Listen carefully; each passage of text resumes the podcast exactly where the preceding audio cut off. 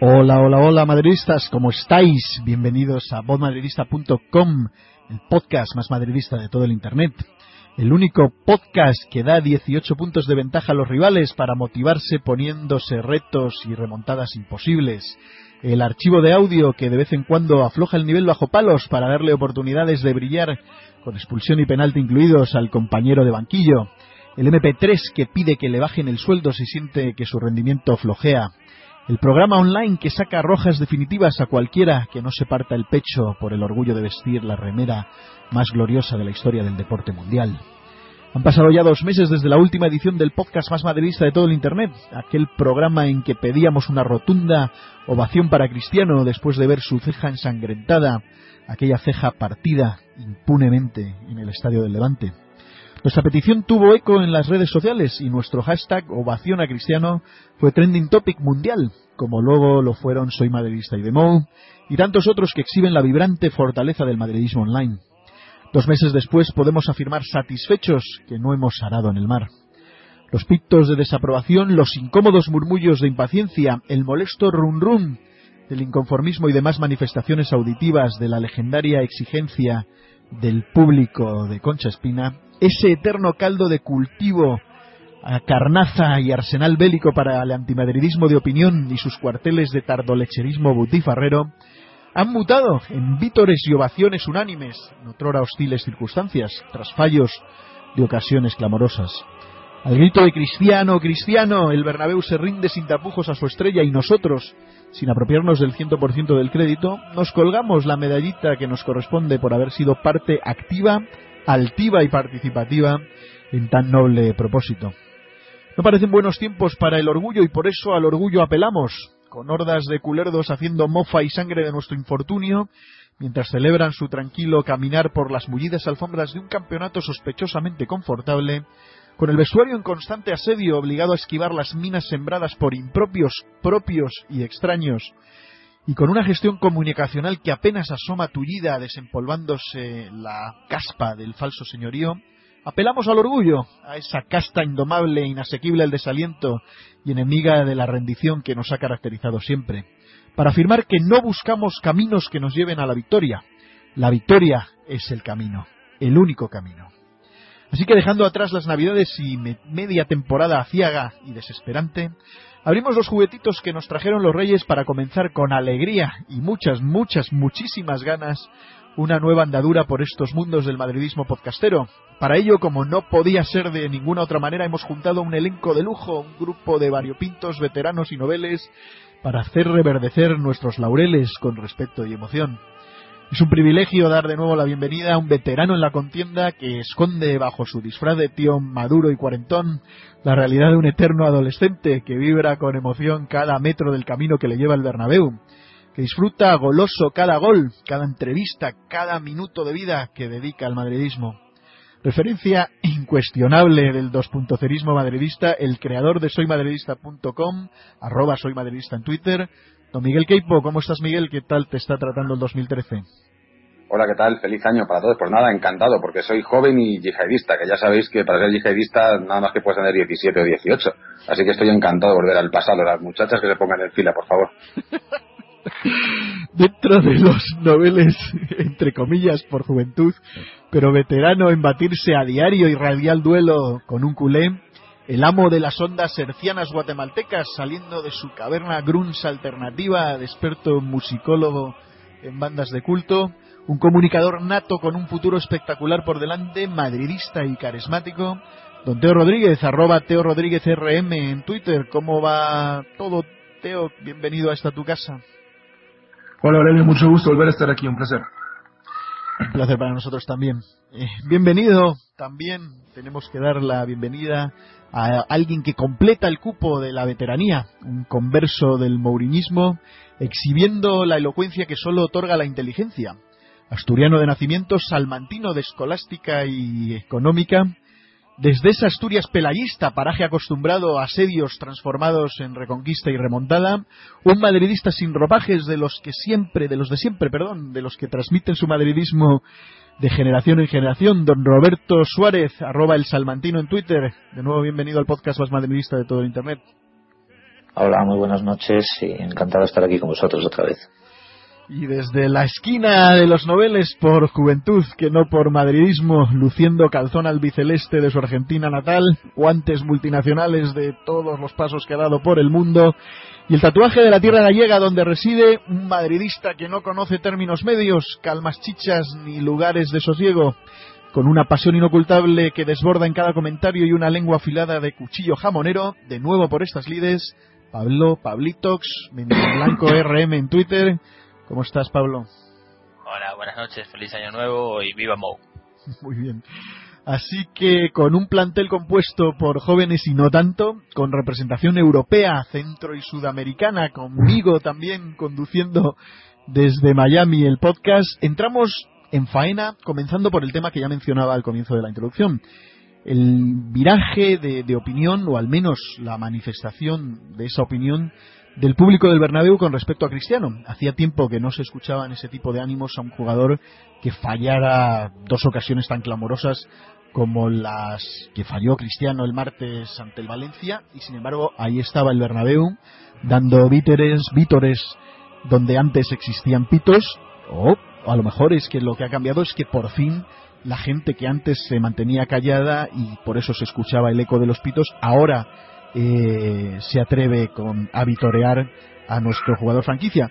Voy a comenzar por, por Miguel, eh, que es el más veterano de estas lides y que seguro es, es, el único que estoy seguro que estuvo en el estadio en ese partido.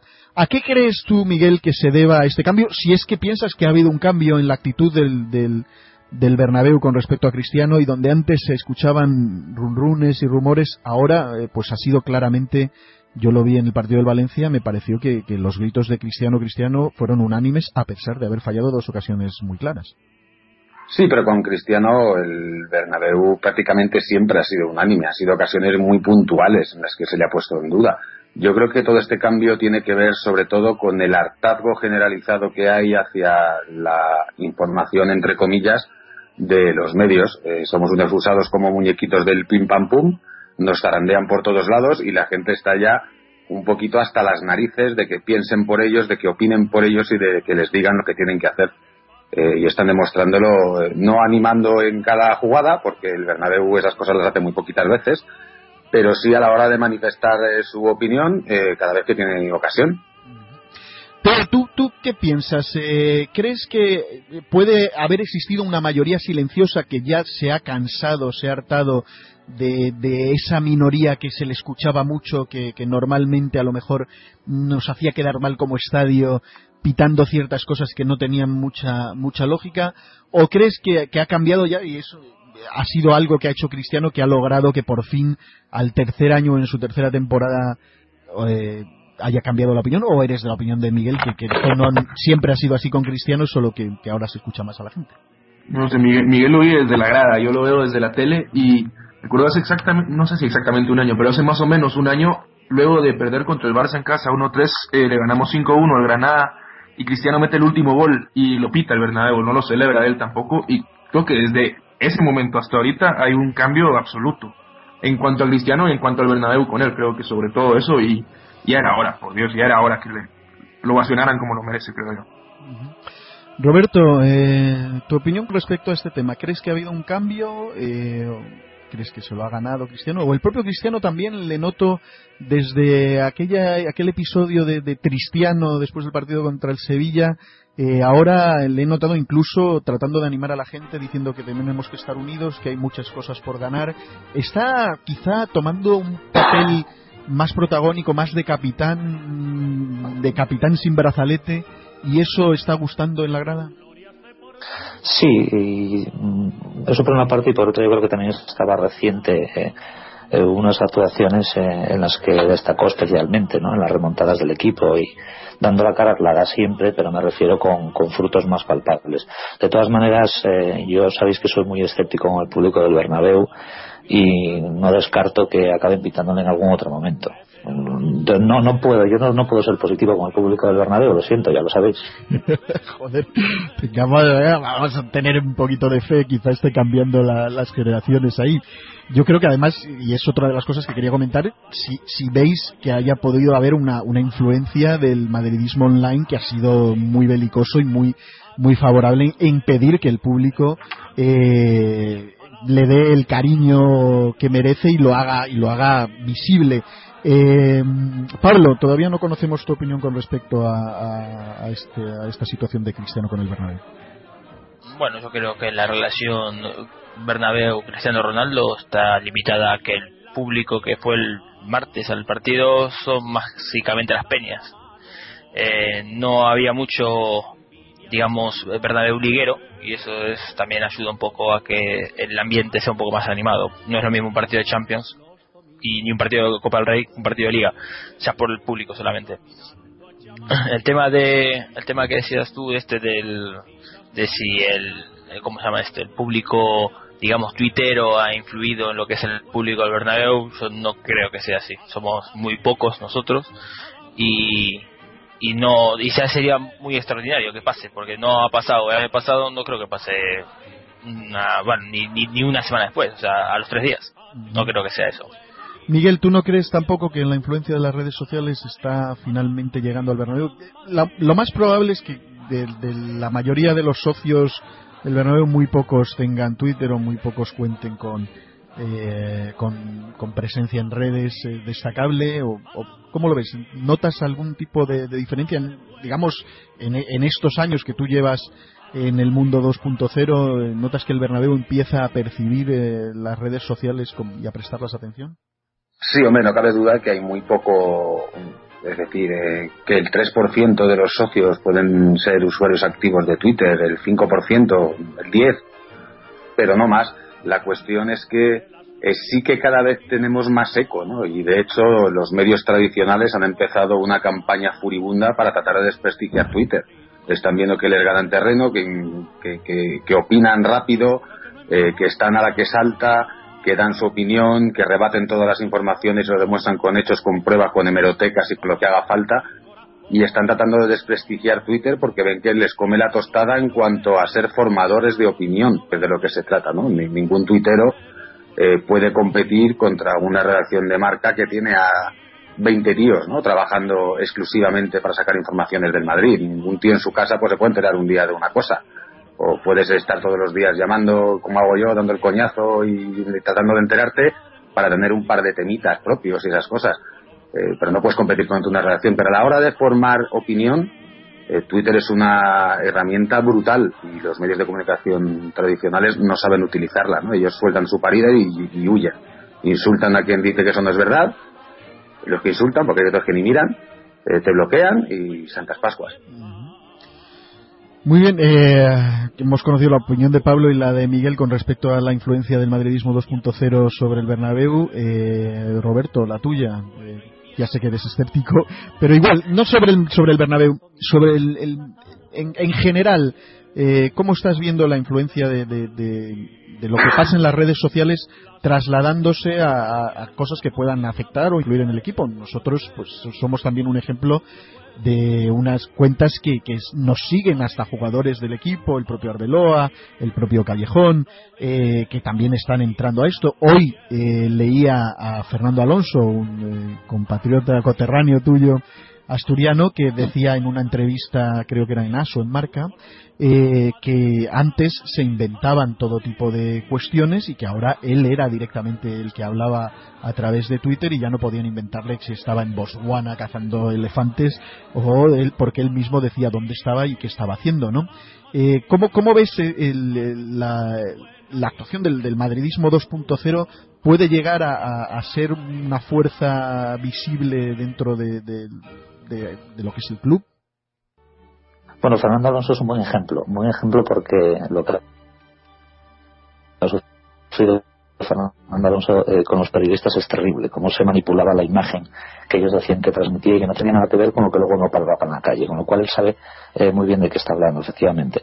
No, me alegro que digas lo de, lo de extenderlo del Bernabéu, porque yo cuando hablo siempre del piperío o de la, o de el aficionado medio del Real Madrid, no me, siempre digo que no me refiero solo al Bernabéu porque yo los tengo a mi alrededor sin falta de ir al Bernabéu. Entonces, eh, eso conviene efectivamente matizarlo. Yo tengo un amigo que no es del, Real Madrid y siempre que ve jugar a Cristiano Ronaldo dice la misma frase. no entiendo cómo puede haber gente del Real Madrid que critique a este hombre. Y yo siempre le contesto lo mismo. Digo, pues los hay querido, y muchos, aunque a ti te parezca raro. Pues el madridismo es así, lo ha sido siempre y yo creo que lo será. Y en cuanto a la influencia de las redes sociales, pues yo, yo confío en ella. Y si no confiara en ella, yo no estaría dedicando tantísimo tiempo como le dedico a estarme sacando con ese tema, ¿no? La gente me dice que estoy un poco loco a veces, ¿no? Con la insistencia. Pero yo sí creo, yo sí creo que, estas cosas acaban haciendo mella. Y pongo una prueba. El hecho de que los medios tradicionales hayan entrado en la batalla es una muestra de que, de que sí valemos, porque si algo tienen claro los medios que tienen menos, menos poder que otro, es que hay que conseguir que los que tienen más influencia te citen, aunque sea para insultarte. Bien, pues eso ya lo hemos conseguido. Sí, es un, es un logro. La verdad es que yo cada vez veo, vamos, desde lejos porque no estoy allí, pero eh, no, veo continuamente televisión y tal, pero sí veo menciones en los medios online de eh, cuentas eh, locales, incluso a veces hasta se equivocan, ¿no? El otro día vi eh, cómo la cuenta, el fake de Lasaña de Arra era mencionado en, en el, creo que era en Marca, cuando hablaban de, de, de todo, todo lo que sucedió en la gala del, del balón de oro. Eh, si me permites, Aurelio, te voy a decir un poco una cosa. Hay, un, hay una anécdota curiosa que cuenta Menos Los Santos en uno de sus libros. Eh, no recuerdo ahora el nombre. Eh, sé que le estuve, le estuve echando un vistazo y hablaba de su desembarco en la COPE, cuando la COPE eh, pues no la escuchaba ni San Pedro, con perdón. y decía que su máxima obsesión, sabes que él llegó, se sentó, su audiencia era escasísima, y que su máxima obsesión era eh, insultar a Gabilondo todos los días. Y se tiró tres meses insultando a Gabilondo, poniendo en duda sus informaciones, rebatiéndole, diciendo que vaya porquería era la SER, que tal, que no sé qué. Y Gabilondo a los tres meses nombró a la COPE, nombró a los Santos y le puso a parir y se marcó una perorata de estas de las suyas de 25 minutos poniéndole a parir y esas cosas.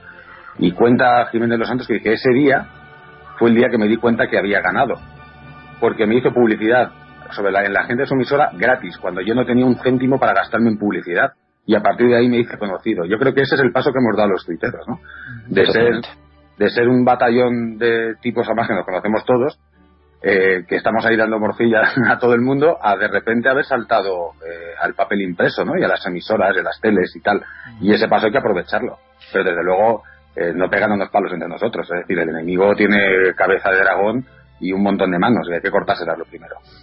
Sí, no, no, no, la verdad, conocía la anécdota porque sí leí el libro, es en el de la noche a la mañana, donde explica todo el milagro de la COPE, le llama.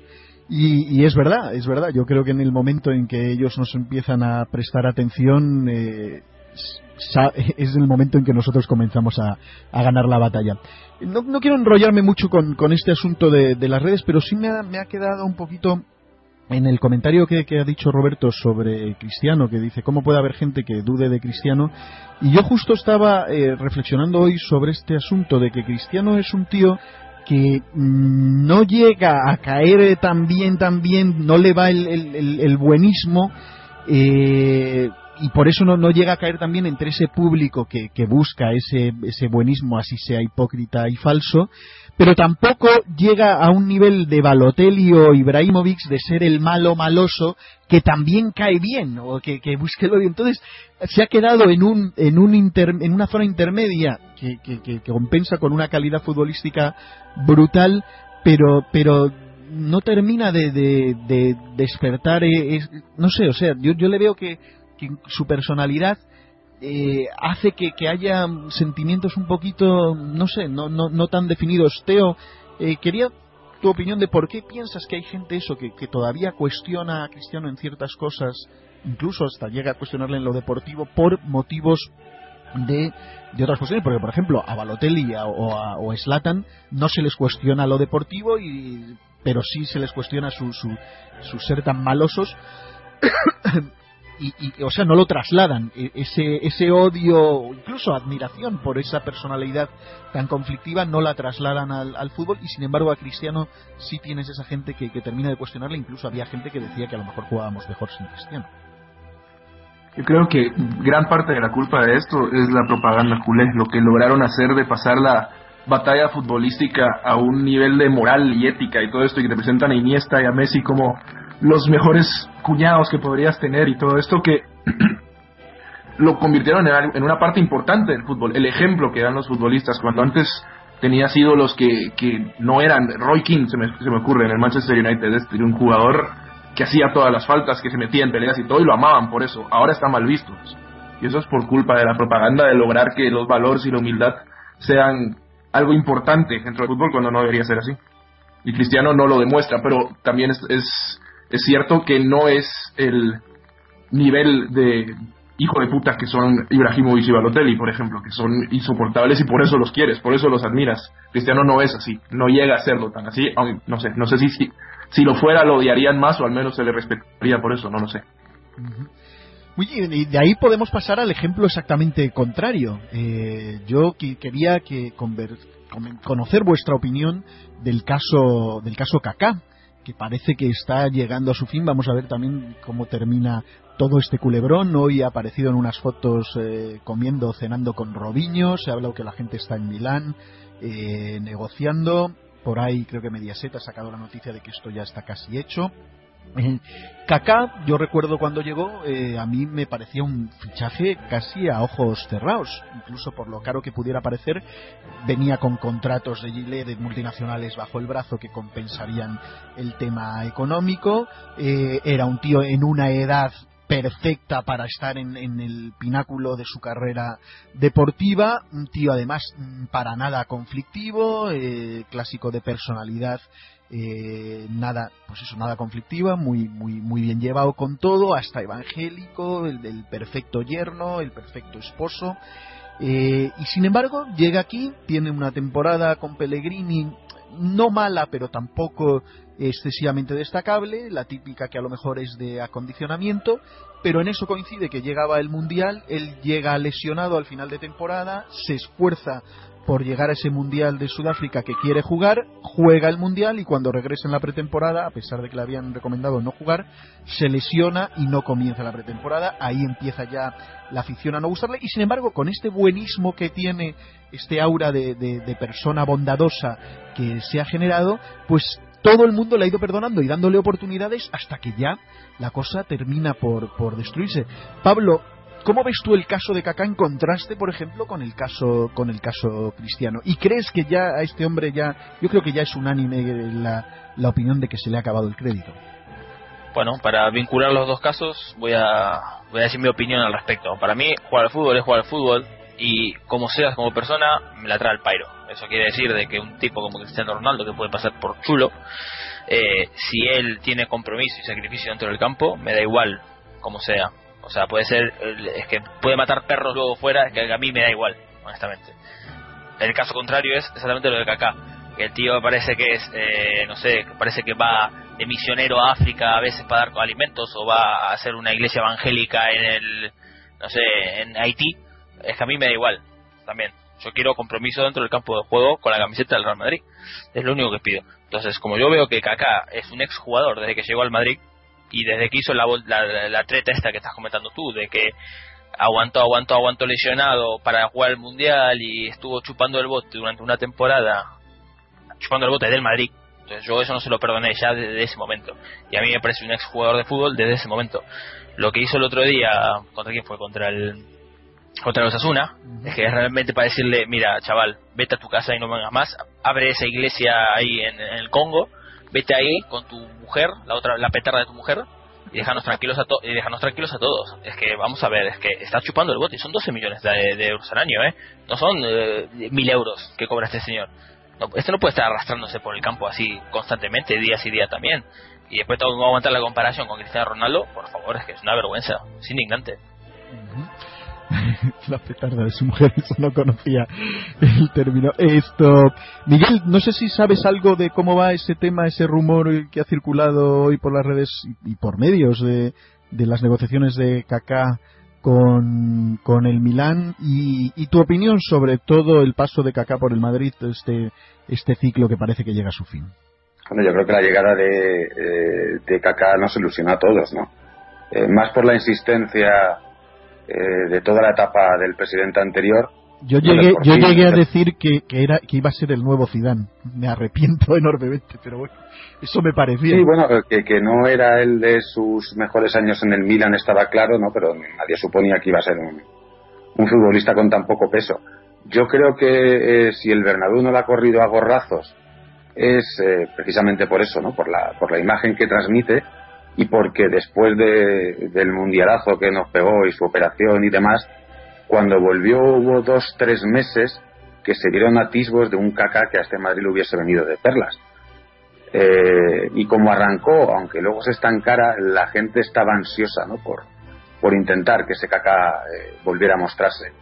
No lo ha hecho y la gente desde luego ha perdido la paciencia. ¿no? Este, el otro día contra Valencia eh, se ve perfectamente como Di María, que acababa de ser portada en el marca y le están poniendo a París, y que este no corre, que es un pesetero y que tal y que no sé qué, sale y la gente le aplaude. Eh, a Kaká ya no. A Kaká la gente le ha perdido completamente la fe, ¿no? Hay pitos, poquitos, cuando salta eh, es una indiferencia total. Aún así, eh, sí, cobra un pastizal, pero hay que tenerle fe a los que diseñaron su contrato en el Madrid, ¿no? Que son José Ángel Sánchez y los servicios jurídicos, ¿no? Que dirige Javier López Farré. Eh, a Kaká su sueldo afortunadamente no sale gratis. Es decir, eh, lo malo es la amortización del fichaje, que, nos vamos a pegar un leñazo de tres pares de narices porque el chico no ha salido rana. Pero al tener sus, el 50% de sus derechos de imagen y con lo que factura, eh, su sueldo se paga solo. Es como Ronaldo. Ronaldo, eh, su fichaje está prácticamente amortizado con todo lo que hemos ingresado. Es decir, eh, si Ronaldo quisiera irse ahora mismo, si fuera verdad esa bacalá que han estado vendiendo, de que se ha cansado, de que se quiere marchar, de que no está a gusto y tal, si Ronaldo se fuera ahora mismo y el Madrid dejar escapar a, coste cero, el Madrid tendría lo comido por lo servido y más todo lo que ha hecho Ronaldo en los años que ha estado aquí. Claro, el rendimiento deportivo. En lo económico claro, es que el, es el una Real Madrid está ingresando cerca de 22 millones de euros anuales solo en concepto de derechos de imagen de Cristiano Ronaldo. Sí, de esos 22, eh, 10 más el veintitantos por ciento, 13. Se te van a pagar el sueldo, te, te siguen quedando 9. Lleva, estás en la cuarta temporada, 30, bueno, pues nos ha costado 60 millones. Ujú. Pero eso sin contar ticketing, ni palcos, ni eventos, ni... No, no, y, que también y que también le compras no solo para que te salga bien económicamente la operación, sino por todo lo deportivo que aporta, ¿no? O sea, eso está eso está más que claro. Eh, Roberto, eh, tu opinión del caso del caso Kaká. Eh, dale. Bueno, poniéndolos en relación, es que son el día y la noche. Cristiano representa, es el jugador franquicia eh, de un Real Madrid que, que se presenta a contracorriente, tanto por el entrenador como por eh, la propaganda que nos están vendiendo con, con el Barcelona y con lo que quieren que represente, que realmente no lo hace, pero quieren que lo represente.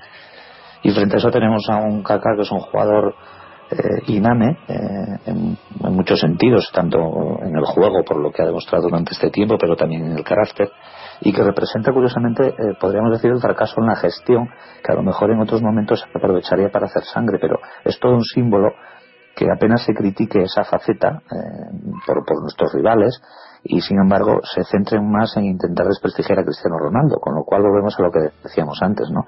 Se trata de atacar al que de verdad representa lo bueno de este Real Madrid y dejar pasar sin más lo que al fin y al cabo no tiene mayor importancia. Y luego también tiene importancia, porque no, eh, uno es un jugador arrogante, y lo digo en el buen sentido del término, porque a mí me gusta la gente que es buena y que presume de serlo, ¿por qué no? Sobre todo cuando hablamos de un jugador que es de una profesionalidad exquisita y que todo lo tiene, que todo lo que tiene y todo lo que representa se lo trabaja día a día. Entonces él luego no pide perdón por ser un profesional excelso. Y eso, frente a eso, tenemos también a un caca eh, que no levanta nunca la voz. Y bueno, pues yo creo que esto representa eh, esta moralidad de, de la sociedad actual en la que vale más eh, no levantar la voz y ser un mal profesional que lo contrario.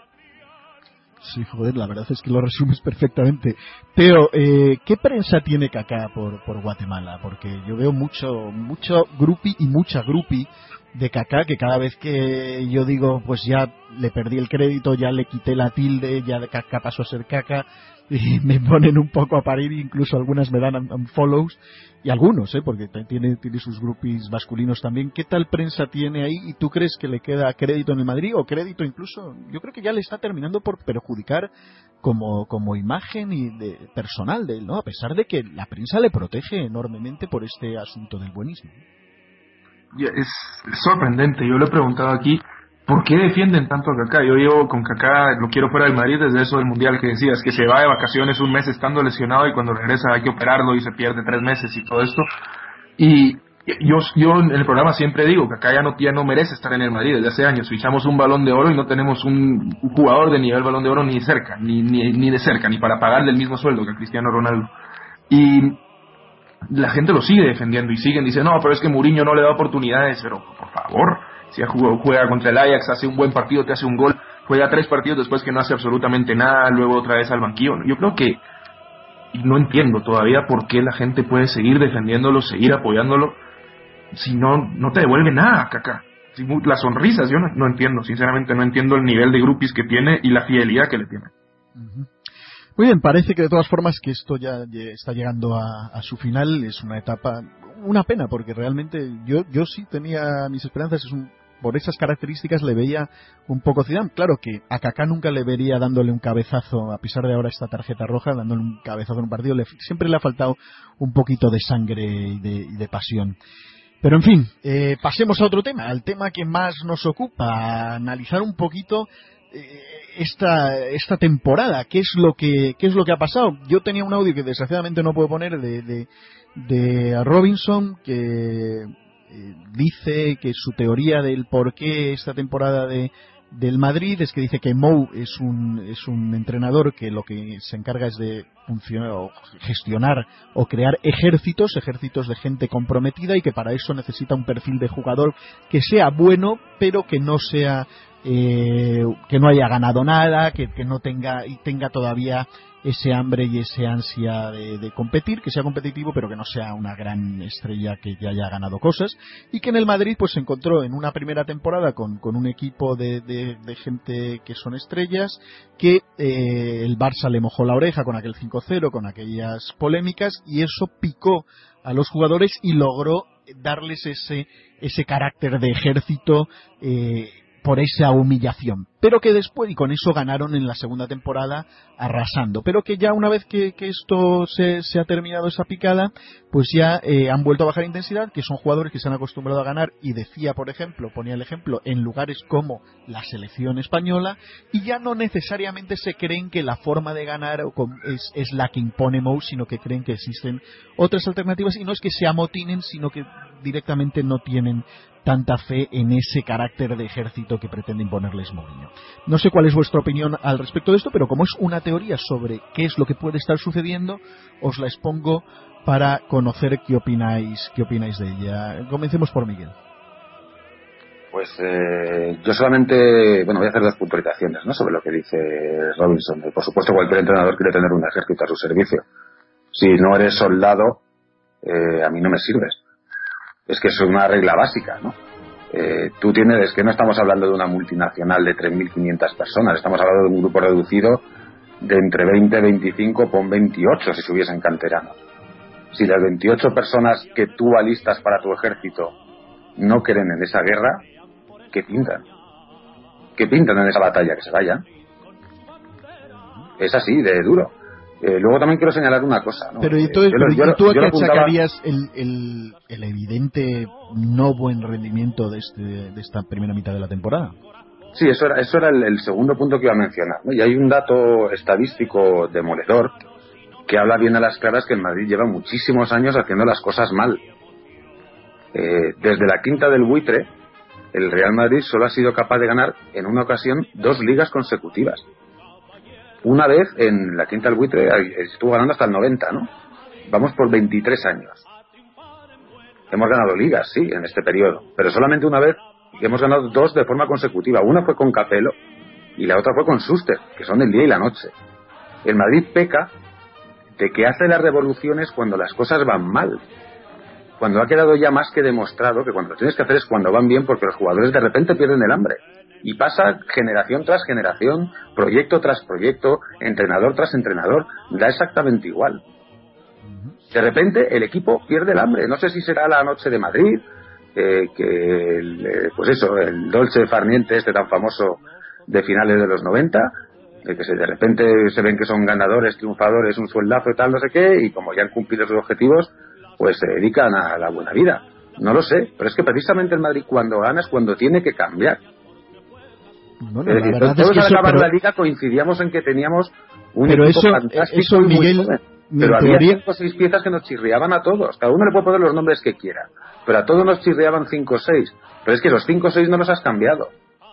Es decir, ahora, por ejemplo, estamos hablando eh, ya de un hipotético proyecto para el curso que viene. Y estamos hablando de un hipotético proyecto para el curso que viene y dices, sí, porque hay que traerse a no sé quién por coentrao y a...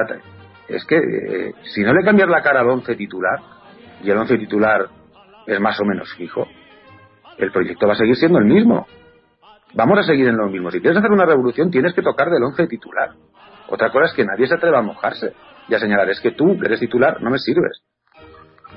Bueno, eso puede, puede ser una teoría, lo que decía, pero a ver, se suponía que dándole continuidad, y esta es la primera vez en mucho tiempo también que un entrenador está tres temporadas se- seguidas, se suponía que se, se acababa con ese con ese problema de no poder enlazar una liga con otra, un buena, una buena temporada con la siguiente. Pablo, ¿tú, ¿tú qué opinión tienes? Aparte, si quieres comentar sobre lo de Robinson, bien, si no, ¿qué opinión tienes? ¿Cuál es, a tu entender, eh, la causa por la cual los resultados en esta tercera temporada no parecen estar dándose. de Robinson voy a decir solamente una cosa. Eh, como este señor lo que tiene que hacer es dejar la cerveza, mejor antes que otra, cualquier otra cosa. Eso es lo primero que debería hacer, dejar de, beber cerveza, sobre todo en las retransmisiones de Canal Plus, que no se entera de nada. Y segundo, lo que debería hacer también es aprender español de una puñetera vez, que lleva 25 años en España, sigue siendo un cateto que no sabe decir dos palabras eh, seguidas. En un país serio lo hubiera echado, deportado ya, por ignorante y por inepto. Y, y no lo voy a tener en cuenta lo que dice él. Ahora, yo como entrenador de fútbol que soy, evidentemente quiero exactamente el mismo perfil de jugador que dice Miguel. Yo quiero un soldado. Si yo tengo, eh, en vez de, yo soy el general y tengo un teniente general dentro del ejército, es que no me sirve.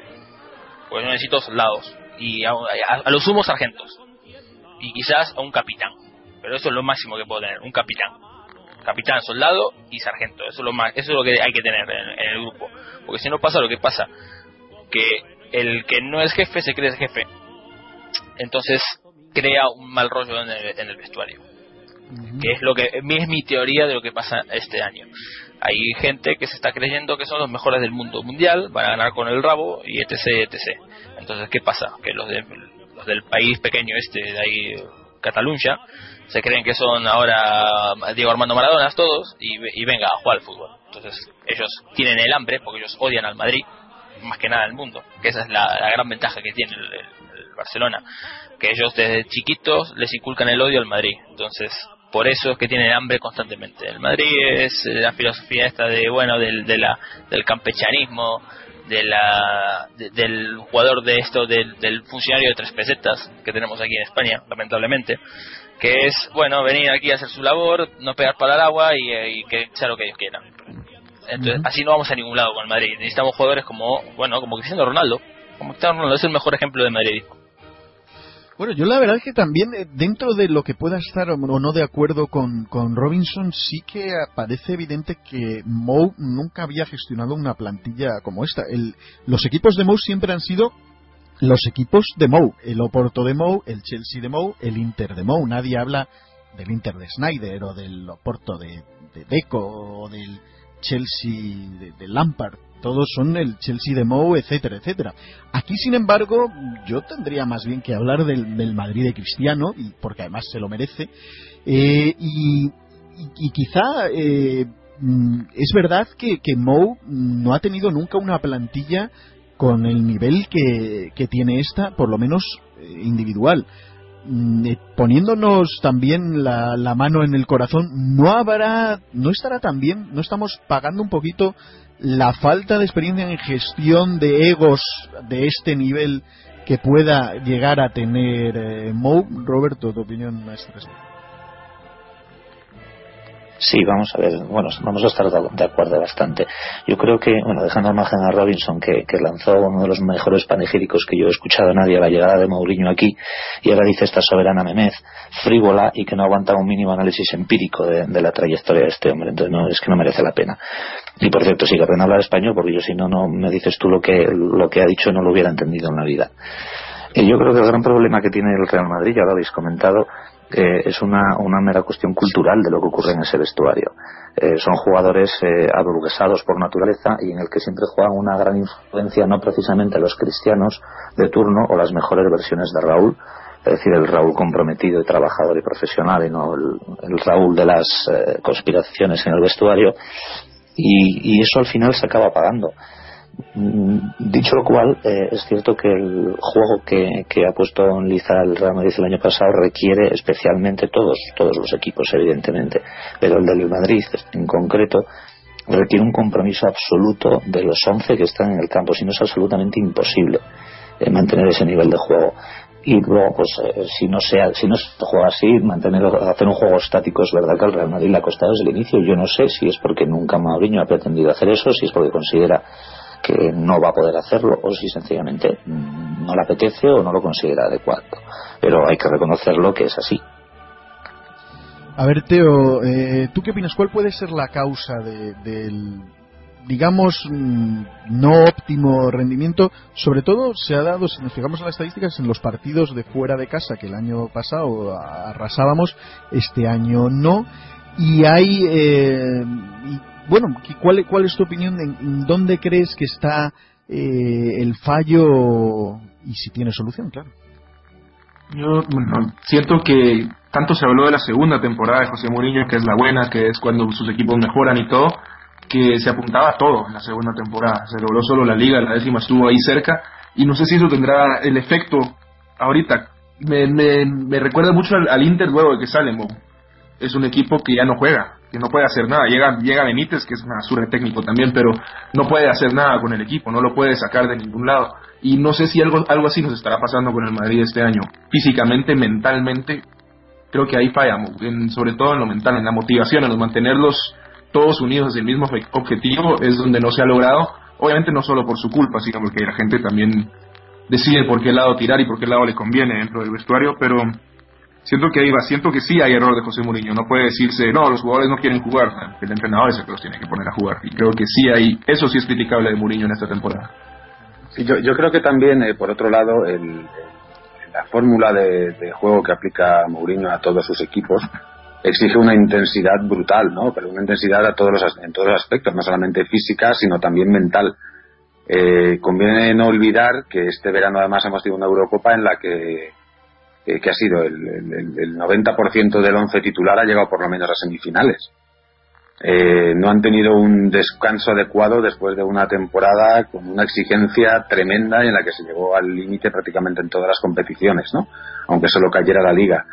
Eh, y encima, de, pues eso, el gran problema del Madrid, ¿no? Que una vez que llegas ahí, hay muchos que se desenganchan. Si eso le unes que Mourinho, el tercer año de sus equipos, eh, o de sus ex, equipos. Eh, estos eh, caen mucho precisamente por esa por esa tensión, ¿no? Le pasó en el Chelsea en la tercera temporada en la que estuvo no ganó la liga.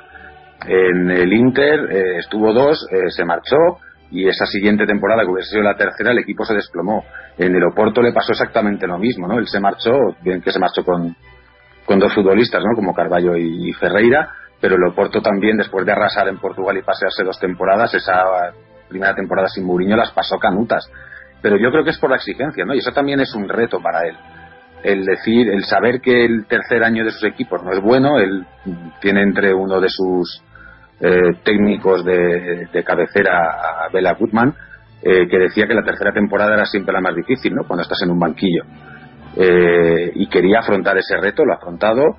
No están saliendo de momento las cosas excesivamente bien en liga, pero oye, que hay más competiciones, que tampoco, esto es tampoco para arrancarse los pelos del pecho que llevamos eso, 23 años en ganar dos ligas consecutivas, que tampoco nos vamos a morir. Vamos, vamos a hablar de, de, lo que queda y también un poco, eh, yo, yo soy de la teoría de que también nos ha perjudicado el haber tenido un grupo tan fuerte en Champions y en esa obsesión que tuvimos de que mm, nos quedamos con esa Champions que podíamos haber ganado porque que la ganara el Chelsea, el Chelsea no, no fue el año pasado un mejor equipo que, que el Real Madrid y se nos quedó esa espinita clavada y ahora había esa concentración, nos llega un grupo brutal en Champions que nos hizo quizá que la, la plantilla dijese, bueno, me, mentalizo para, para, para, la Champions, que es lo que es. Y, y de hecho, una de las cosas que me tiene esperanzada es que en los partidos donde ha habido equipos de exigencia, incluyendo el del Valencia de Copa, eh, los dos de Supercopa y los de Champions, quitando que contra el Dortmund no terminó, pero que también hubo mala suerte y cosas raras como goles a callejón anulados, etcétera.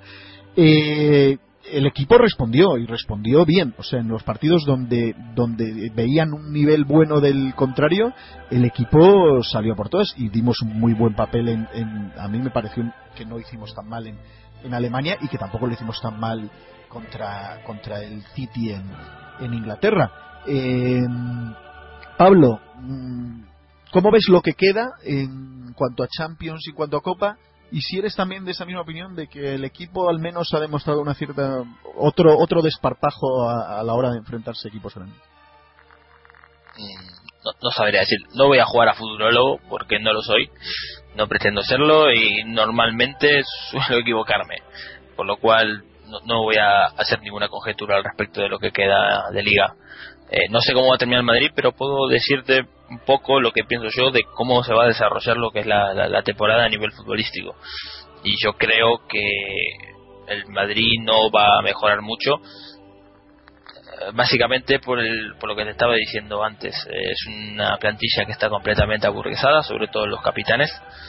Eh, tenemos a un portero que no aprende, o sea, tiene unos errores que sigue teniéndolos a los 30 años, son los mismos errores que tiene a los 20.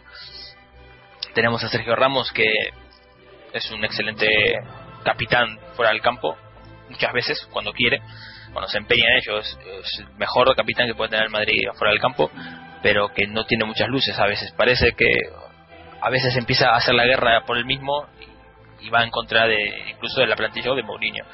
Y luego tenemos a los que aguantan el carro ahora mismo, que son Cristiano Ronaldo, que es humano, se lo vio el otro día contra el Valencia, que falló dos goles que los mete mi abuela con la artritis. Y después el otro que lo está teniendo, que está haciendo un temporadón y es el mejor del Madrid en este momento, que es eh, Sami Khedira. Eh, los delanteros. Yo, creo que un poco Pepe también, ¿no? También hemos notado que su ausencia. Pepe, es otro de los que aguantan el, el tirón. Pero Pepe el año pasado estaba mucho mejor y ya no quiero entrar a, hablar a, los delanteros, porque los delanteros son un, auténtico desastre. O sea, tenemos un estado de forma a Benzema, que tiene un estado de forma deplorable, físico me refiero, sea, no futbolístico, físico, deplorable completamente, no hace un desmarque a nadie. Después Higuaín, que viene de una lesión de, cinco meses parado por una lesión que debería ser dos semanas, no entiendo, no entendí muy bien esa lesión. Luego Osil, que parece que sigue estando de copas eh, todas las noches o algo por el estilo, porque también está en un estado físico deplorable. Bueno, Kaká, que no está ni se le espera. Eh, Modric, que la adaptación le está costando mucho. Callejón, que hace lo que puede, pero es un jugador limitado. Hace lo que puede eh, en espíritu, en ímpetu, pero sigue siendo un jugador limitado. Arbeloa, otro jugador limitado. Essien, un jugador que está jugando más de lateral que de, que es su posición natural, Xavi Alonso, que, bueno, ya se le están haciendo largas las temporadas. Eh, a mí, honestamente, si no da un vuelco de 180 grados, este Madrid no puede ganar la Champions League. Siento ser así tan tan pesimista, pero va a tener que dar un, un, un giro de, un timonazo, va a tener que dar el, el Mourinho para solucionar este problema. Roberto, ¿tú cómo lo ves? ¿Estás optimismo? Eh, pesimismo, eh, medio pensionismo, ¿cómo ves el resto de lo que de temporada? Bueno, soy madridista y por lo tanto optimista siempre por naturaleza, pero bueno, de todas maneras, si analizamos lo que ha ocurrido hasta ahora, eh, tampoco invita mucho al optimismo, más que nada porque hay que insistir y hablar de fútbol, ¿no? insistir en lo que decía Miguel y no que yo apuntaba también un poco de inicio, el sistema de juego eh, que implementa Mourinho está basado en un compromiso absoluto, porque es un juego muy intenso y en el momento en el que falla un jugador, yo no te digo si fallan dos o tres o cuatro, eh, se rompe todo el sistema, es decir, el equipo se parte y es muy difícil porque ni, ni hacen los repliegues, ni, ni hacen coberturas, ni presionan, que es fundamental como lo, como lo hacía en otro momento. Yo incluso creo que no es una cuestión física, sino es una cuestión de hacerlo con armonía, como equipo. Si eso va a cambiar, Hombre, en Champions es distinto. Eh, dado que hablamos de mentalidad, estoy seguro que la de los jugadores va a ser distinta y al fin y al cabo los conceptos del entrenador los conocen. Entonces yo sí creo que ahí se puede responder. Es una competición muy particular que está muy inmersa también en la ADN del Real Madrid. En que eso parezca un tópico, si atendemos a la historia, pues eh, siempre ha resultado cierto. Y luego, volviendo otra vez al fútbol, también hay que tener una, una variable en cuenta que me hemos hablado, que es la falta de Marcelo. Y Marcelo en el juego de ataque del Real Madrid es absolutamente fundamental. Teo, eh, ¿cómo ves esa Champions con ese Manchester eh, United? ¿Tú crees que es rival de suficiente entidad como para hacer que a esta gente se le prenda el chip de nuevo de, ser competitivo, de jugar con esa armonía que reclamaba Roberto? ¿Cómo, cómo ves la, Champions? Y bueno, la Copa está encarrilada, eh, parece que, tenemos muchas posibilidades de, de estar en semis y aparentemente a lo mejor contra el Málaga. Yo pienso que la copa se puede ganar y se debe ganar. Eh, creo que te puede salvar una temporada ganar solo la copa. No soy muy optimista en cuanto a las posibilidades de la Champions porque si no lo ganamos el año pasado con el mejor Madrid de los últimos 10 años, pues es eh, complicado ganarla con este que es la mitad de ese. No sé, siento que es Puede ser, la Champions para ganarla necesitas más que compromiso, intensidad, ganas, eh, fútbol y todo. Necesitas mucha suerte para ganar la Champions. Y a lo mejor y la tenemos y la podemos ganar. Pero si no se gana y no se gana la Copa, creo que es importante entender que mientras sea un mal año no significa que hay que hacer una revolución absoluta dentro del cuerpo técnico y todo esto. Si el niño tiene contrato hasta 2016, una mala temporada se puede perdonar, creo yo. Y creo que eso es algo que tiene que darse cuenta el Bernabéu y el madridismo que es un proyecto y si no funciona una de, las, una de las partes del proyecto, bueno, perfecto, se empieza otra vez, pero creo que la solución no pasa por sacar a Mourinho a final de temporada en caso de no ganar nada, que creo que es algo muy posible. Pues yo eh, voy, voy a dejar esta opinión. Yo creo que el partido clave de, la temporada es el del Manchester United. Yo creo que si nosotros pasamos la eliminatoria contra el Manchester, este equipo va a coger el, ritmo que, necesitaba. Ese va a ser ese golpe de moral, ese volver a creer en el sistema, ese volver a creer en el proyecto que a lo mejor le está le está faltando a algunos. Miguel, ¿cómo ves? Cómo, a ver, dime, dime. Para mí, eh, no lo había mencionado antes, un momento clave de la temporada, la vuelta de la Supercopa en el Bernabéu, el no haber goleado al Barcelona. Lo teníamos para meterle cinco en el primer tiempo. ¿Te imaginas cómo cambia eso que decís, la moral, la, creer en el proyecto, empezar con ganas y todo eso la temporada. En cambio, el, Barça sale con la victoria moral de jugar con 10 y jugar mejor que el Madrid y estar cerca y todo esto. Y ahí, para mí, ahí está gran parte de la temporada.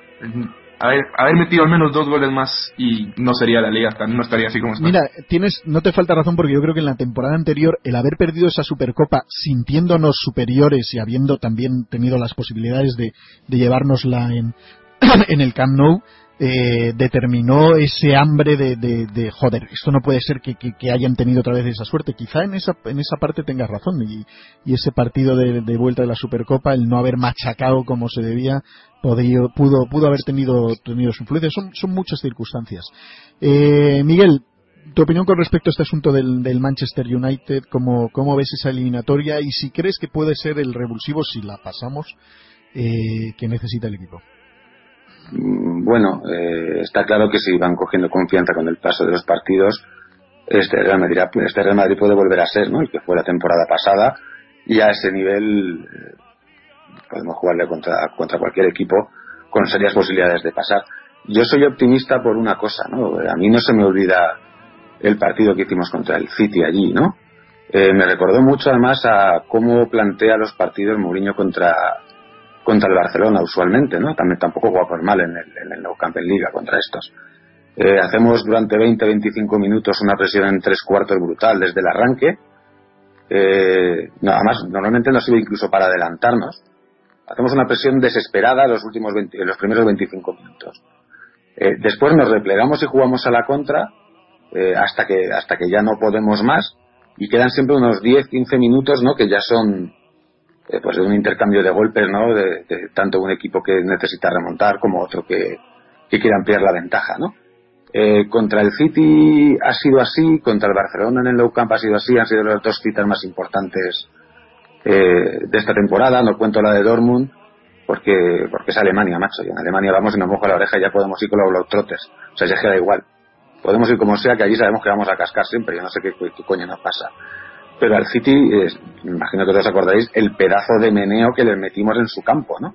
Mientras nos aguantaron las fuerzas, eh, que estábamos en, ese periodo eh, de principios de otoño tal que además siempre se nos suele atragantar tanto estamos con el equipo entero eh, yo creo que este Madrid está guardando fuerzas también ¿no? para el reto de la décima creo que en febrero aunque no vayamos a estar a tope físicamente porque eso estaremos en abril mayo los jugadores van a poner de su parte porque tener una Copa de Europa en, encima de la tele de casa eso mola les mola a todos y van a dar el dedo de pecho, ¿no? En ese sentido estoy confiante, que si tengo miedo, pues coño, claro que tengo miedo viendo lo que se ve, ¿no? Los desajustes que hay, la falta de, sobre todo la falta de compañerismo, que es, eh, que es tremenda, ¿no? Que, que dice, joder, machos, es que el año pasado estabais todos corriendo como fieras para ayudar a un compañero y ahora parece que jugáis solos. Eso es lo que más me descompone, ¿no? Porque eso no es una cuestión de entrenador, es, es una cuestión sobre todo de cansancio mental, de agotamiento. Y eso es lo que, lo que hace que tengas alarmas encendidas, claro.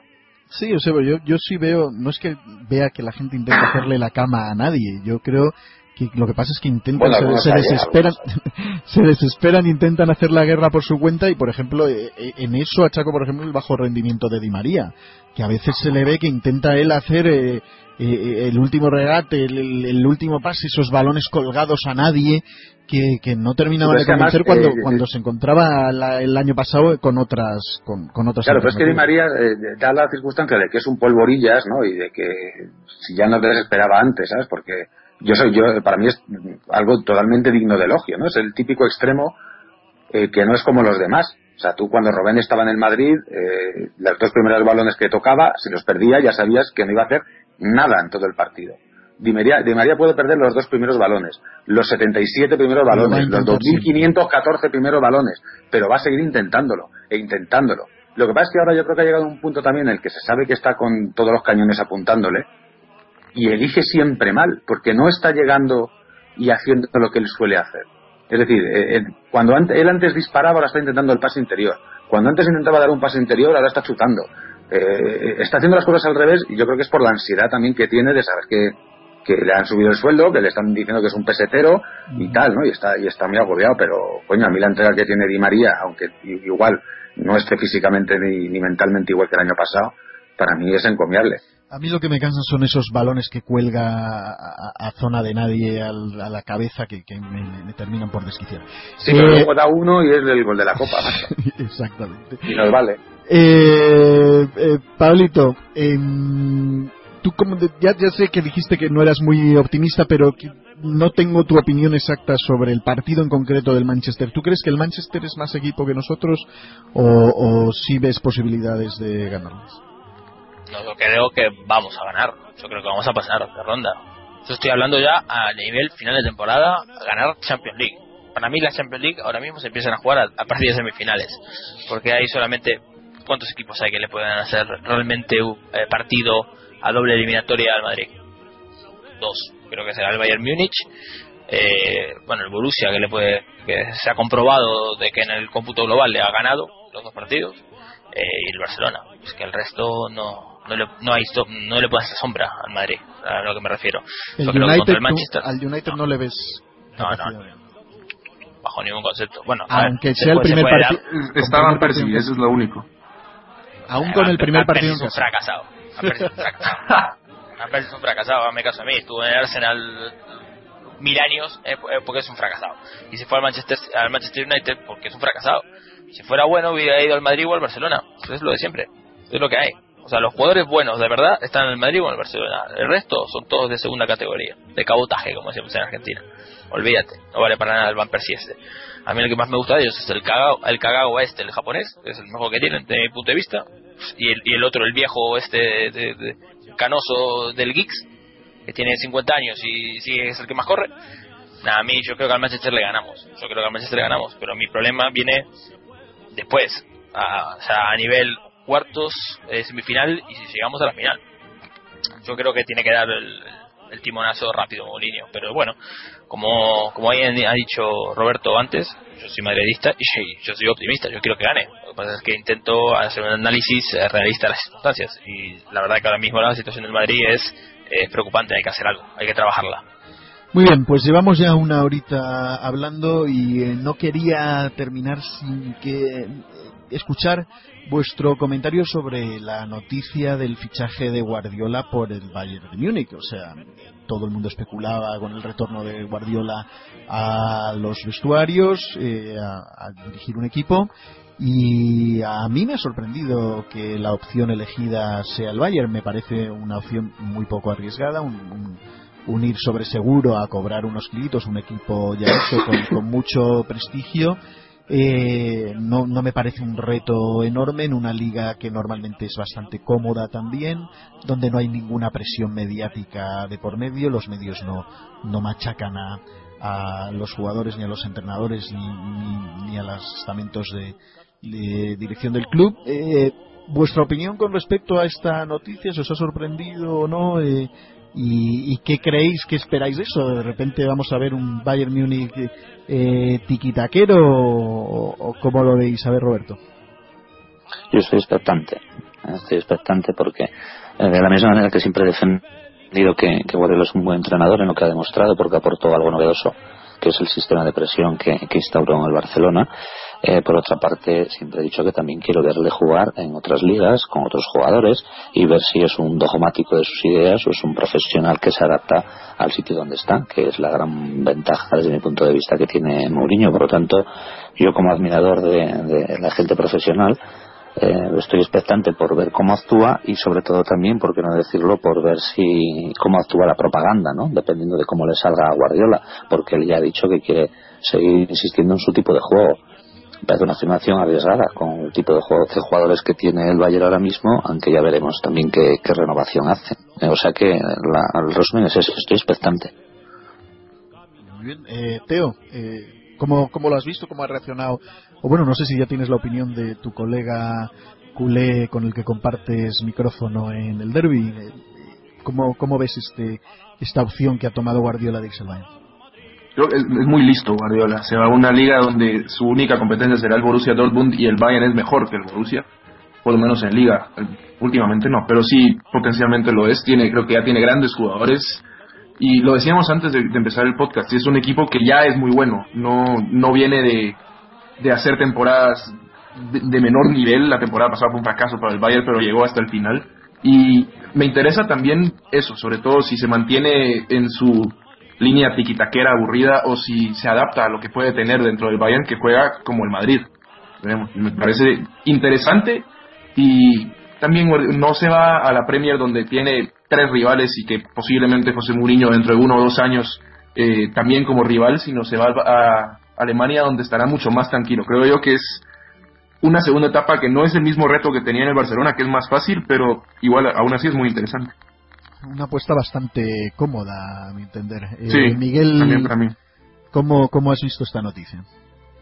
Bueno, eh, yo también ando, ando expectante, ¿no? Dudar de que Guardiola es un gran entrenador me parece una gilipollez porque lo es.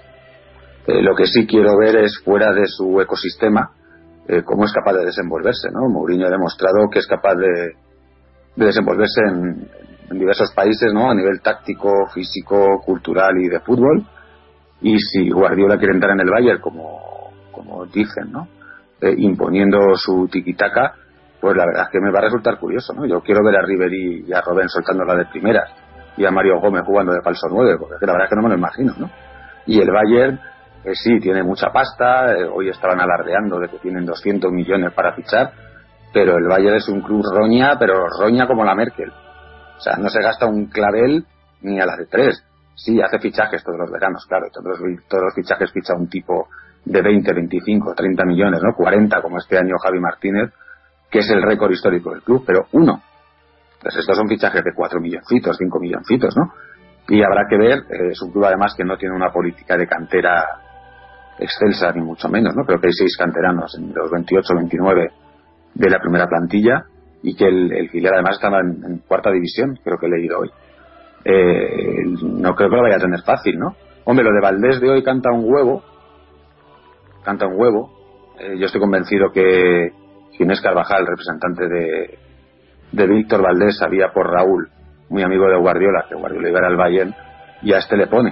Eh, y eso a mí me da la impresión de que Neuer va a quedar suelto, ¿no? Que va a ser una pieza muy apetecible para muchísimos equipos. Pero sí, sí estoy, sí estoy intrigado. hombre, yo no creo que Valdés vaya.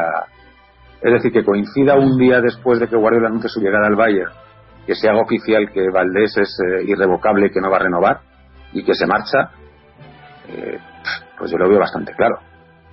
Bueno, yo no, yo, creo que es uno de, yo creo que es uno de sus hombres de su, de su guardia pretoriana, ¿no? y precisamente también, claro, lo. Pensé que Neuer era uno de los, de los atractivos por los cuales Guardiola se había decidido por el Bayern. Pero bueno. Sí, bueno, la, cuestión es que Neuer está tasadísimo en el Real Madrid por tonto. Porque sí tenía, sí tenía un cartel espectacular, porque es muy buen portero. Aunque canta lo mismo que, que Iker, ¿no? Por alto en balones cruzados no es excelso y con los pies, pues como barcas. Eh, pero eh, el año pasado, después del penalti que falló Ramos en esa infausta semifinal y sus declaraciones de cachondeíto y de tonteritas y tal, el Madrid le puso la cruz. Porque claro, eh, tú imagínate que de repente llega Neuer eh, con Sergio Ramos ahí dentro decir que tú eres el que dices que yo no tiro penalti, ¿no? Que ya sabemos cómo no la gasta aquí la prensa apoyando a determinados jugadores, pues eres un polvorín. Muy bien, pues eh, no sé si algún otro... Pablo, ¿quieres comentar del el tema de, de Pep o cualquier otro tema, porque ya quisiera ir cerrando, no, quiero alargar en esta temporada los podcasts muchísimo más allá de una hora que luego que luego se hacen se hacen pesados. Vamos vamos a tratar de, comprimirlos en, este 2013. Pablo, tu opinión. Sí, sí. sobre Pep en Guardiola, solamente decir que está no ha hecho una apuesta, una apuesta acarrea riesgo. Esto es básicamente apostar al caballo ganador. El, yo tengo la suerte de tener un, un amigo, muy buen amigo mío, alemán, que es eh, aficionado al Bayern Múnich. Y él se ve, no está muy confiado con el fichaje de él, no cree que vaya a ser, eh, digamos, que, vaya a encajar en la idiosincrasia del, club. Pero bueno, estoy como el resto de aquí del panel, estoy expectante. A ver a ver qué hace Pep Guardiola ahí, pero yo creo que como dice Miguel, yo creo que eh, Valdés va a terminar ahí en el Bayern. A ver dónde termina Neuer, porque también es un fichaje que creo que pagan como 50 millones de euros eh, por él. Tampoco es un. No lo han fichado, no, es de la cantera, me refiero. Es un fichaje bastante galáctico para lo que fue el Bayern Múnich. Yo siento que se va David Villa al, al Bayern también. Villa al Bayern. Hoy hablaban de Thiago también, no, no sé. Eh, ¿Tú crees que pueda, ser, pueda desmontar llevarse unos cuantos de, su guardia pretoriana. Oye, por mí, si se, quiere llevar a todos, que se los lleve. O sea, yo no tengo ningún problema. Yo creo que el, reto más grande con Guardiola será ver qué hace sin Messi. ¿Quién, ¿Quién va a tomar el rol de Messi dentro del Bayern? ¿Si va a tratar de, por mentir, a Robben al, referente o, cómo será? Eso es algo que me interesa mucho también. Muy bien. Roberto, ¿alguna opinión adicional a todo esto? No, no, ya te digo que básicamente mi postura se resume en eso. Sí, añadiría que eh, se discrepa un poco en, que lo que, vamos a ver, que su apuesta ya ha sido sencilla. Tened en cuenta que cuando uno va a un equipo potente a una liga eh, de nivel considerablemente inferior a la española, como le salga mal la apuesta, el trompazo es considerable para su prestigio profesional también. ¿eh? No, lo que pasa es que es un poquito complicado que le salga mal la apuesta. Bueno, el fútbol afortunadamente no todo no todo es matemático. ¿eh? Muy bien, pues eh, yo creo que vamos a ir cerrando el asunto aquí. Eh, por supuesto, agradeceros a, todos. Eh, creo que, sois tenéis un nivelazo que cada día me sorprendo más. Sabía que podía contar con vosotros para hacer un podcast con, con una calidad enorme como corresponde al podcast más madridista de todo el Internet. Agradecer también a todos los que estáis ahí. Yo estoy en una etapa de mi vida con unos temas personales que complican para mí el, poder grabar con la asiduidad que, quisiera. ojalá vayamos yendo encontrando el tiempo para hacerlos y si no pues pues ahí estamos en Twitter ahí estamos ahí, ahí están estos cracks como Teo como Roberto como Miguel como Pablo para, para tomar la posta y ir, ir fortaleciendo el madridismo de todos. Quiero irme pues con ese ánimo que siempre trato de inculcar y que es el que el que siento. Yo sí creo que el equipo eh, ha demostrado el nivel que debe demostrar eh, ante compromisos eh, compromisos fuertes. Y creo que vamos a ver al, al, gran Real Madrid. Ya ya lo vimos ya lo empezamos a intuir en, en Copa y lo vamos a ver en Champions y, y, al final de esta temporada haremos un balance que espero espero tenga resultados positivos. En cualquier caso como os dije muchísimas gracias a todos por estar ahí y ya sabéis corred la voz. Siempre fieles. Siempre fieles. Somos jóvenes Amor. A la Madrid.